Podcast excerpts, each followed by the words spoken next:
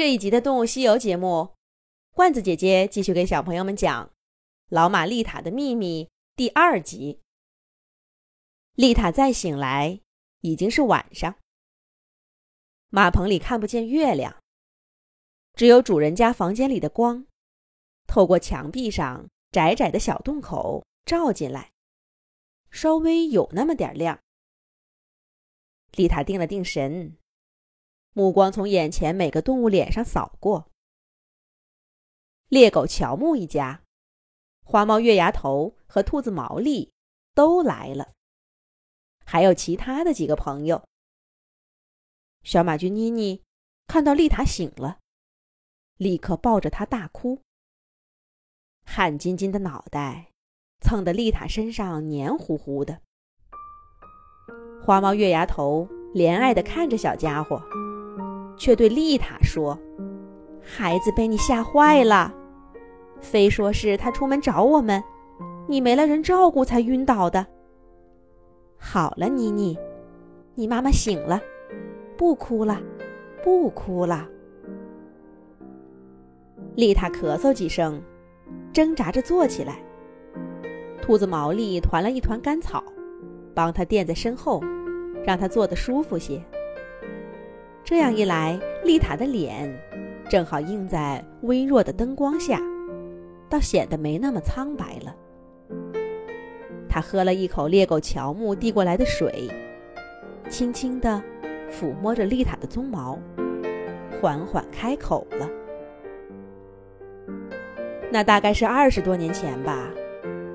那时的丽塔，就像现在的妮妮一样大，活泼泼的一只小马驹。”哪儿哪儿都去，哪儿哪儿都玩儿。谁家晒粮食，他过去给掀个满地。可气愤的主人却连他的尾巴尖儿都抓不到。一转眼儿啊，他又跑到农庄上霍霍庄稼去了。这一天，丽塔又带头做了件坏事。跟着他折腾的伙伴们，兔子毛利呀，花毛月牙头啊。还有一点点大的猎狗乔木，都让家人抓回去了。只有丽塔跑得快，三拐两绕，就甩开妈妈和主人，躲进了果园去。那也是个果香满园的季节。丽塔一抬头，咬下一个大桃子，啃了几口就丢在一边儿，又盯上了红彤彤的大苹果。那会儿，整个果园里就只有一棵苹果树。那年呢，又是他第一年结果，简直是果农的宝贝。围了一圈的栅栏护着，就等着呀摘苹果呢。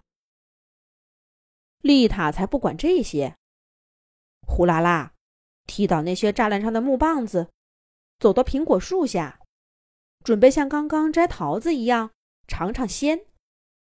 可是他刚一抬头，还没够到苹果叶子，屁股上突然一阵刺痛。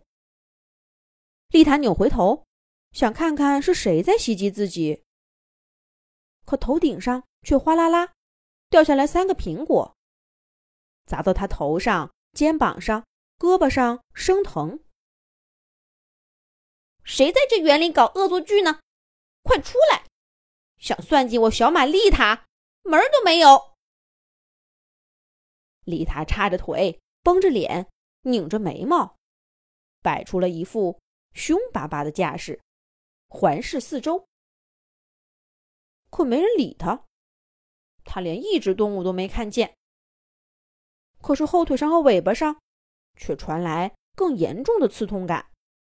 那刺痛感呐，很快就在他身上看不到的地方蔓延开。他还差一点儿被咕噜噜的苹果。绊了个跟头。作为村子里首屈一指的调皮蛋，丽塔还是第一次受到这样的捉弄。到底是谁？我就是翻遍果园也要把你找出来！丽塔气急败坏的蹦跳着。这次回答他的是一阵清脆的笑声。这笑声显见着是忍了很久了，一出声就再也停不住了。咯咯咯咯咯咯！像你这样顽皮的小家伙，就该好好教训教训，让你呀长长记性。圆白老兄，再扎他几下，他拿你没办法的。算了吧，苹果小姐，咱们也闹得差不多了，就放过这小马吧。圆白老兄，苹果小姐，你们，你们竟然会说话吗？丽塔惊奇的发现，刚刚捉弄他的，竟然是眼前的苹果树和它背后的一棵圆柏。丽塔对他们并不陌生，可现在却觉得，不光是他们俩，连眼前的整个果园，他都一点儿也不熟悉。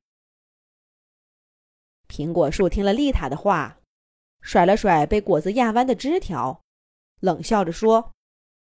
你们动物呢，就是自大，难道就只有你们才能说话吗？丽塔会怎么回答呢？